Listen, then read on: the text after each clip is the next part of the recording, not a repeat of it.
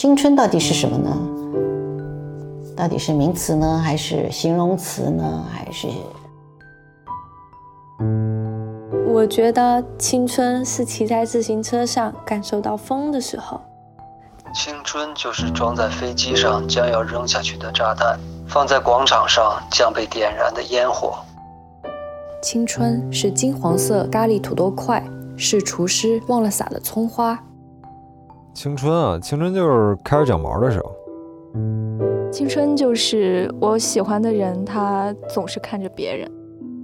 青春是一场梦，当醒来的时候，想要再睡一觉，接着做的梦。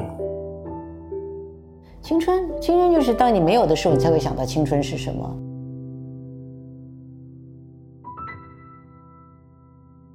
无论正在听节目的你是哪个年纪啊，一提到青春这个词儿，每个人的脑海中都会浮现出无数记忆深刻的画面。也许我们没办法定义到底青春是什么，但青春期总是有那么几个瞬间被记录下来。我也在准备这期节目的时候翻开了自己的日记。嗯，这是写于零二年七月五日的日记，星期五，晴。距高考还有一天，今早近七点才起床。为了尊重最后半天课，我早饭没有吃就疾驰向学校。头两节班主任给我们上了最后的课，然后将档案、毕业证及准考证等发了下来。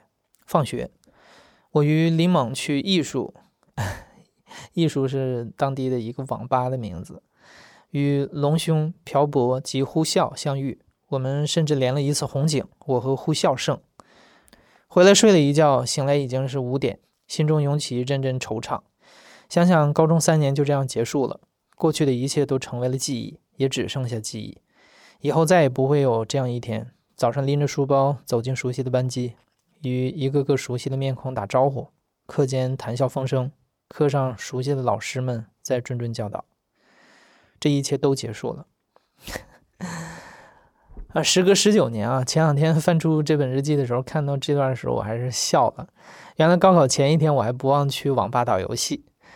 我的高中三年其实过得挺紧张的，其中有两年还是在住校。当时为了排遣学习压力嘛，经常和同学们逃出宿舍去外面网吧包宿打游戏。所谓包宿，就是在网吧包夜整晚。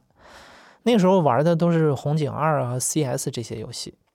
我翻这本日记的时候，还掉出了一张 A3 大小的纸。我看一下啊，在这上面签满了同学们的名字。在这张纸的最上面有一行字。欢聚一堂，考后大包宿名单，报名人数五十三人，发起人寇爱哲。其实我学生时代是一个挺害羞、挺沉闷的人，也不是班级干部，所以从来没有去组织同学们干过啥事儿。这次高考后的包宿是我第一次组织这样的活动。我现在想想，可能因为当时马上就毕业了，大家要各奔东西了，那时候没有一个仪式感的、可回忆的活动，太可惜了。再加上那几年同学们一起联网打游戏的回忆，可能对我来说是太过美好，我就组织了这个事儿。那次全班同学基本上都来了，大家玩的挺开心的。后来在大学开学之前，我又组织过一次全班同学的聚餐，也特别成功。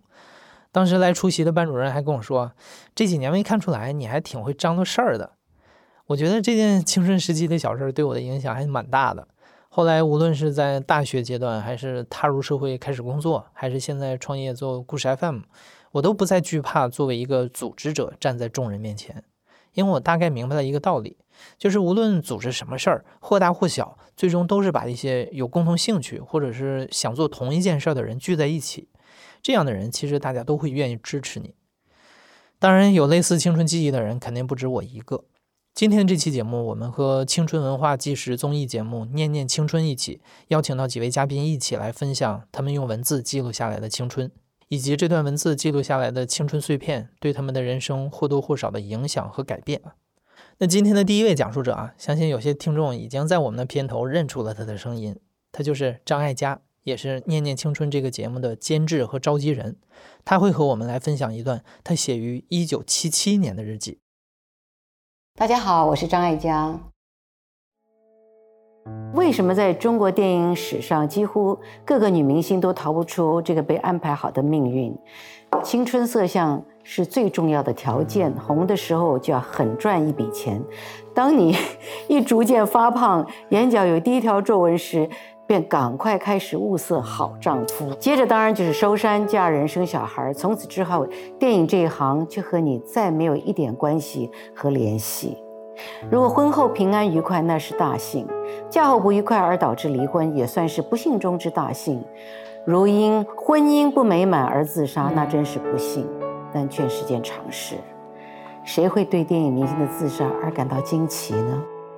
这是我二十四岁所写的，然后那个时候进入电影圈大概有六年了。你看，在我们那个年代啊，有这样子的事尤其我那时候就演戏，我说我我看那个时候，我看我们的前一辈像肖芳芳啊，他们这样是最精彩的时候，怎么可以就这样就退休了呢？你要被看到，是需要勇气的，因为你在被看到的同一个时间。你也会被看到你的不好，所以你要很清楚，你要知道自己有那个勇气、跟胆量、跟能力、能量去去承受一些东西啊。当下的你听到这段文字的时候，可能会觉得很不可思议，但在张艾嘉写下这段文字的四十四年前，二十几岁结婚生子，离开自己热爱的职业，就是大多数女性演员的现实。那个时候的张艾嘉，即便只是刚刚进入电影圈几年的新人，也依然不相信这是女演员们唯一的路。原因很简单，他觉得自己想做的这件事儿还没有真正做完，还没有真正做好，不可以轻易放弃。也许就是保持着这样的心态，让张艾嘉遇到了自己在演员生涯当中的第一个伯乐。我曾经有一个机会演一个大的角色，可是我没有演，我就因为他们觉得林青霞比较红。那后来在里面，他们给我加了一个一个客串的一个小角色，给了我一场戏。那我就没多想什么，也没有想说哦，你看我没有演这，我才不去演呢。我没有想什么，我就去演了。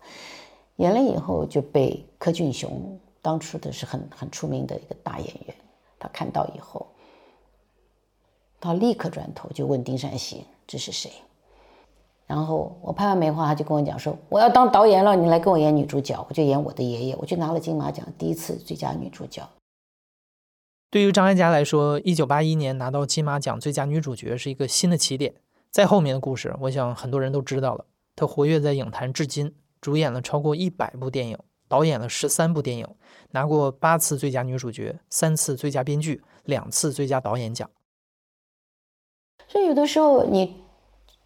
要知道，不管我们今天活到几岁，这种不公平啊，是分摊在每个人身上的，不是只有一个人的，是所有人身上都要分摊这些东西的。所以你说青春好跟不好，都是很公平的分摊在我们自己身上，在在大家的身上。那不要去计较那么多。可是你如果有机会能够表现什么的时候，你不要放弃。他带你走上另外一个，他开了另外一条路给你的时候。你才发觉那条路原来是你的路。不管我们的演戏也好，不管我们的创作也好，我觉得你自己只要喜爱你自己的工作，然后你就没有停，就继续做，还是时间会证明的。我相信还是会有看到的时候。第二位和我们分享青春碎片的讲述者叫尤天意。在尤天意十五岁的时候，他身高就长到了一米七四。但他因此很自卑，在学校为了不让同学、老师们看到太突兀的自己啊，每天都驼着背、低着头。一个很偶然的机会，没有接受过任何专业训练的尤天意拿到了全国模特比赛的第三名，继而被纽约的模特公司看中，邀请他前往美国成为一名职业的模特。而这趟看似以幸运开始的旅程，光鲜的职业背后，他把不为人知的辛酸都写进了日记里。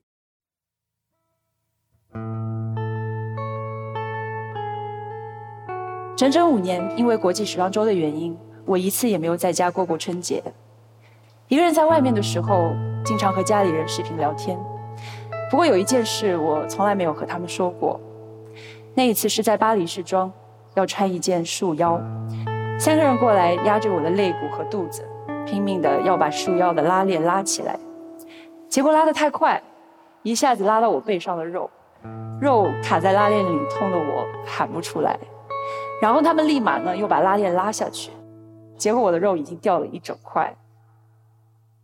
很多时候碰到难过的事情，我就会想问：为什么要选择模特这条路？有的时候自己会突然崩溃，躲在纽约的模特公寓里，一边洗澡一边哭，怀疑自己，否定自己。但是哭完之后，第二天我又整理好自己，焕然一新的去赶下一趟飞机。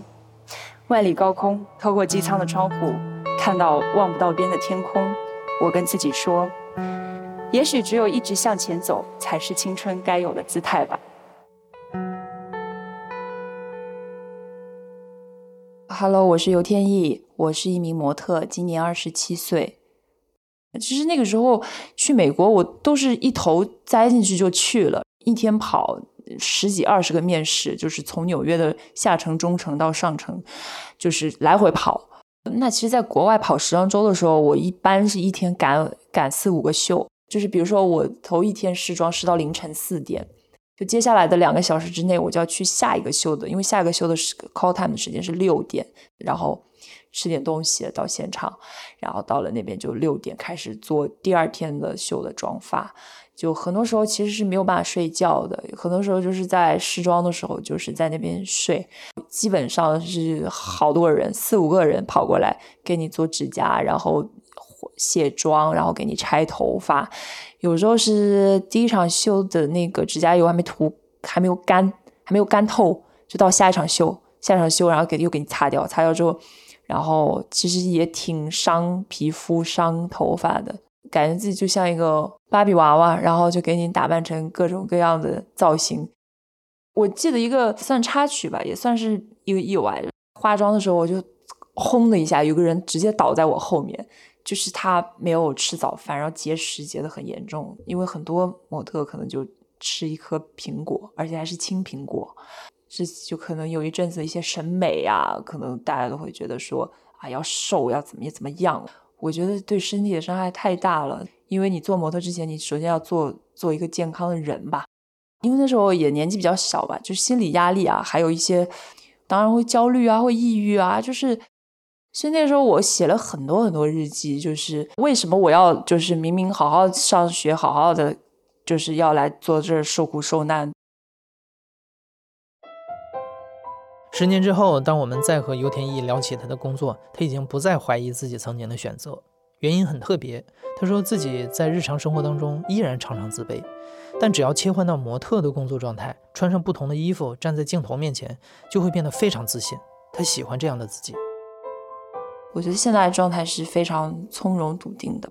这些或者辛苦或者艰难的这些这些经历，我觉得对我来讲，我现在回想起来，我都觉得。真的不算什么。那一段时间虽然是最辛苦的，但是我觉得是是在一直往上往上走的一个状态。我曾经也想过说要放弃，或者是说，呃，人家很多说人说模特是青春饭啊，但好饭也不怕晚。既然我是被带领着走到这样的一个职业，这样的一个人生的话，我觉得那我就跟着这样的一个指引去走吧。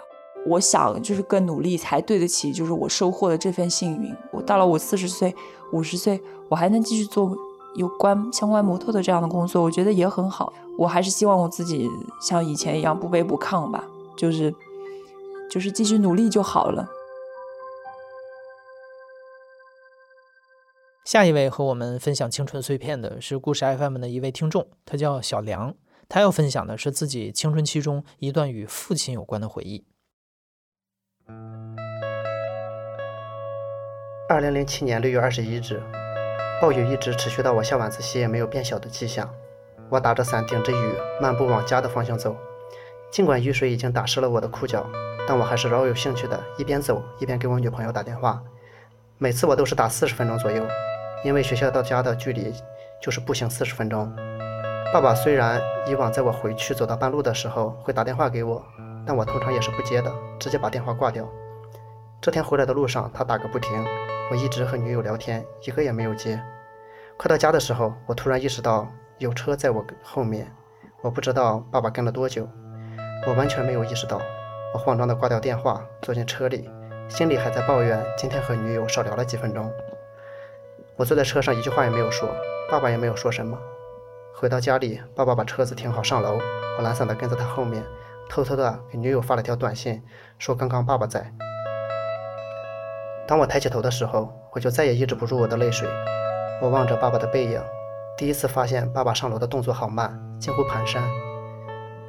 甚至在走到三楼的时候还休息了几秒钟。他低着头，认真地看着脚下的台阶，在阶梯的回旋处，透过忽明忽暗的楼道灯，我还能看清他的侧脸，额头已经布满皱纹。我忽然意识到，这么多年，因为我的冷淡和叛逆，他似乎没有真正的开心过。这种因我而产生的悲凉，让我瞬间开始恨自己，恨自己为什么不早一点和爸爸和解。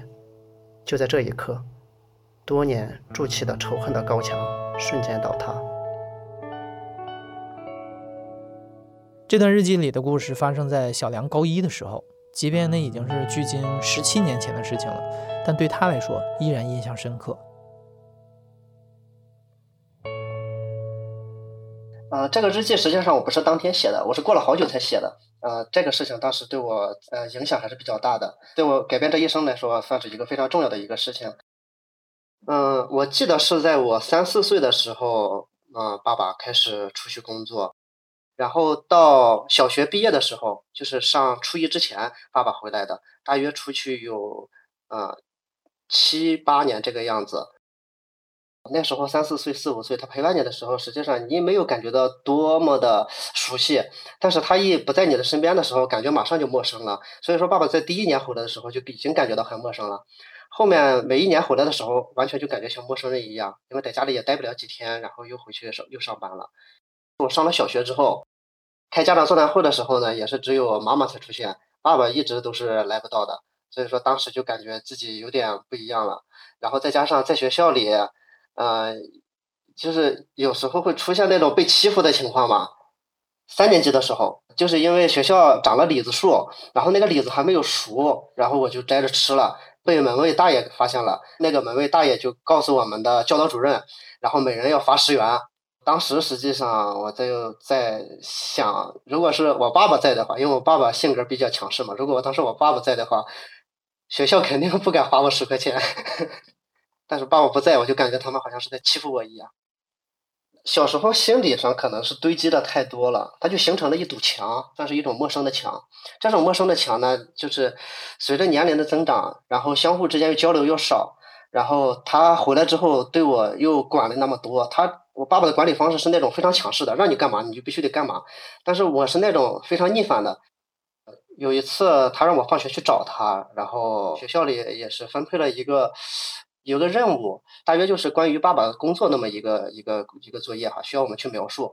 然后我到了爸爸的厂子里，我也没有和他说话。回来的路上呢，也是尴尬了一路。爸爸在前面走，我在后面走，然后我也一直没有找他。后来一直到家里的时候，然后他在和我提那个事情，他说是不是有这么一个事？嗯，我说是告诉你的。然后我爸爸才说这个是学校里老师跟我们说了这么一个事一一件事情，说你为什么不找我？啊，他说这个事情本身是需要在厂子里完成的。他说我在厂子里的话，我可以就是嗯带着你熟悉一下我这个工作的场景。后来这个事情还是爸爸主动来提及的。吃完饭之后，然后和我爸爸又返回到厂子里，然后他又呃领我去熟悉这些。但是尽管回到回到厂子里熟熟悉，我也一直没有说话，都是爸爸在说，他在前面说，我在后面后面听，就是这个样子。然后在家里有很多时候也是那时候不给爸爸面子，包括亲戚来家里的话，爸爸想沟通过来过来就这种沟通的话，然后我几乎我都不去，我就锁在自己的那个书房里，然后自己看书，我都很少去。但是妈妈说要和我聊天啊，一起过来厨房帮帮忙什么的，这些我都去。就是那种你小时候没有陪伴我，然后我心里就有那么份缺失，然后长大之后我我也不想让你开心，就那种感觉。他越不开心，然后我就越开心。小梁从童年到青春期，曾经有七八年的时间都是在对爸爸斗智斗勇的冷战当中度过的。尽管他是家里的小儿子，是爸爸最喜欢的那一个，但这却成了他冷落爸爸的筹码。直到高一夏天的那场大雨，也就是小梁开头和我们分享的那段日记里的场景，成为两人关系，甚至是小梁这一生的一个转折点。就当时我感觉我对爸爸的恨，这堵墙有多高，然后这堵墙倒了之后，我就感觉当时我的愧疚就有多深。忘了是高二还是高三的时候哈，我记得那个时候，我和我爸爸单独在一个房间里，促膝长谈，谈了整个一下午。然后我是挺想把我妈支出去的。当时我还记得和我爸爸说了一句话，我说咱俩这么多年聊天的时间加起来，可能都没有这一天多。我爸爸就是从那一刻才开始哭了，眼眶一下就红了，低头然后就不说话了。嗯，但是我实际上我也是那一刻我也自己我也是眼眶就红了，因为我知道从小到大没说过那么多话的原因不在我爸爸身上，实际上是在我自己身上，是我不想和他去沟通。他多次从小到大的多次想和我去去聊天的，但是实际上都被我给拒绝了。就是因为当那一天，然后我们就觉得一下就整个就不一样了，就是家里的整个环境都不一样了，感觉空气都是软软的，氛围更加更加美好了。然后爸爸就是开玩笑的能力就是增长的很快，爸爸经常开我妈妈的玩笑，然后我就添油加醋。现在就是回想起来，就是 自己当时就无知嘛。嗯，还有就是觉得也是浪费了时光。嗯，他用他的一辈子来陪伴咱们，但是咱们也陪伴不了多长时间，然后就觉得已经浪费了有那么七八年的时间。嗯，我几乎没有叛逆期，除了对我爸爸的这个心理上的反应，几乎没有叛逆期。很多人都是像我哥哥，他是到了高中之后才开始进入青春期，又玩又进网吧什么的，就是在最。最需要你去学习的那个年纪，然后恰恰你进入了青春期，叛逆的青春期，然后最后导致了学业啊这些跟不上这些，我们那边有很多这样的。我觉得我因为这个事情，我还觉得我个人成熟的还算是比较早的，很很早的就和我爸爸就是化解了这个事情，这一点我要感谢我爸爸。回头我要跟他说一下，我爸爸承包了我所有的叛逆期，让我早熟，这一点应该感谢他。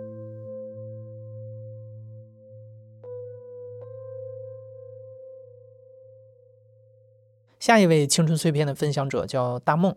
大梦前后因为两次意外受伤，摔断了腰椎，终生都要坐在轮椅上，失去了原本稳定的工作，靠手绘卖画为生。有一次，一位叫雪师傅的女生买了大梦的画，两个人的爱情故事就此展开。那时候的大梦已经快三十岁了，如果以年龄来定义的话，已经不算是在青春期了，但她却想以一个偶像剧般的浪漫求婚，找回某种青春爱情的可能。呃，我叫大梦，然后我是一个画画的。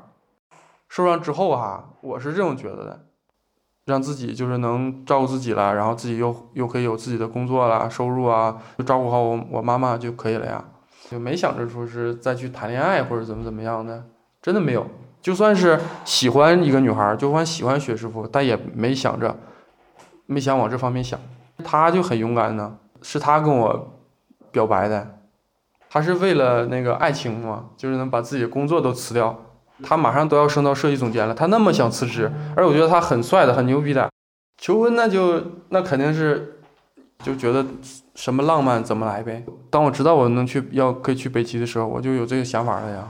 我就觉得那我能看到极光，那很浪漫的事情啊。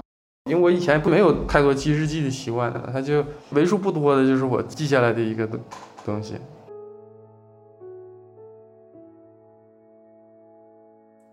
二零一七年二月二十日，窗外的风景像迪士尼动画《疯狂动物城》，感觉自己置身于动画场景中。短短六个小时的旅程，似乎经历了春夏秋冬一年四季。列车穿过座座雪山，在高海拔的时候，雪大到看不清窗外，只有白色；而在低海拔的地方，冰雪融化，形成了瀑布，阳光照下来，出现彩虹，草木是黄色的。再过一会儿，又是一整片绿色草地。外面寒风呼啸，车里温暖如春。我开始不停地拍照，想把这一切的一切美景都记录下来，拿回去给我的爸妈还有他看。后来发现手机根本没办法记下眼前的美，也只能记在心里。记在心里也挺好。有时候太想到达终点，却往往容易忽略沿途的风景。我应该可以看到极光吧？不重要了。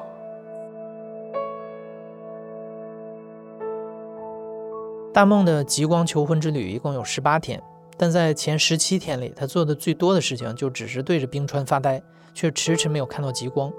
这甚至让他产生了在北极用打卤面或者是大米饭来求婚的想法。对大梦来说，或许极光本身不那么重要。他摇着轮椅来到这么远的地方，只是想给自己爱的人某种仪式感。追光之旅的最后一天，他也终于在极光下求婚成功。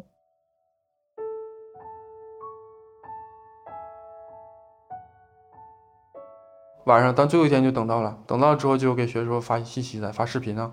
他在下面，所有人都站着围一圈，手机在最下面，然后又打着灯，挺恐怖的。其实，其实现场的画面其实是恐怖的，只是漫天都是绿色的极光，就是绿绿光，你知道吗？然后，然后那个灯下面，我们就站在那儿，然后我们就一起就对着他，然后就就是说求婚啊，就跟他就，然后旁边就起哄呗。他说他早就预感要被求婚了，然后他就答应了呀。其实我很难想象一个坐在轮椅上的男孩在去北极追极光的路上会遇到多少困难。签证办理会顺利吗？无数次交通工具的转换能行动自如吗？轮椅要如何在深雪当中前行？但现在的大梦都已经不记得这些了。他说自己有选择性记忆的能力，脑海中记下的都是美好的画面。那个曾经因为担心看不到极光而烦恼了十七天的男孩。已经和他的爱人一起生活了五年，并一起完成了很多新的成就。就现在想想，我是觉得我做了一个就是这一生很重要也很正确的一个事情。大家会刚开始觉得很冲动嘛，包括我们结婚了之后，好多都不看好。但我们现在已经快五年了，因为我们俩有共同的想法嘛，就想一起做一个画室嘛，一个创作室就可以一起画，就是能卖自己的画。到一个城市，我们就在城市生活个一两个月，去卖画。这次就尝试着走了五千公里嘛，去了武汉，然后嗯长沙，又去了上海、杭州、乌镇、景德镇，去了挺多地方。开车没有什么，其实反而比反而比正常就是没受伤之前开车反而还轻松了，因为不用脚了，只用手就可以了。就是其实有的时候看你敢不敢想吧，我一直都敢很敢想，除了病哈病痛，其他事情就都不是事情。就对你来说，都都不应该算是烦恼。所有的东西都是因为你自己想的。比如说从轮椅啊转移到什么什么上啊，然后就可能说这个距离不够啊，宽度不够啊，但是我借个椅子，我可以再转一下，就是转两下，我就转过去了。就是就是我经常开玩笑嘛，就是给我一个支点，我能 转到任何地方，就是。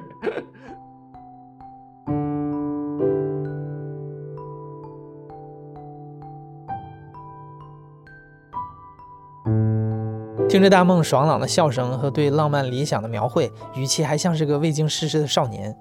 即便年龄随着时间在增长，但我们依然拥有保持青春的权利。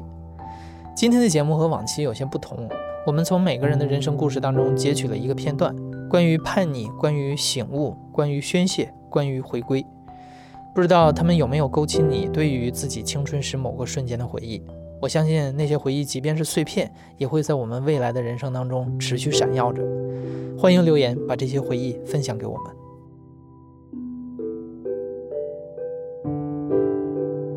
你现在正在收听的是《亲历者自述》的声音节目《故事 FM》，我是主播艾哲。本期节目由陈诗制作，声音设计孙泽宇，实习生严静文。感谢你的收听，咱们下期再见。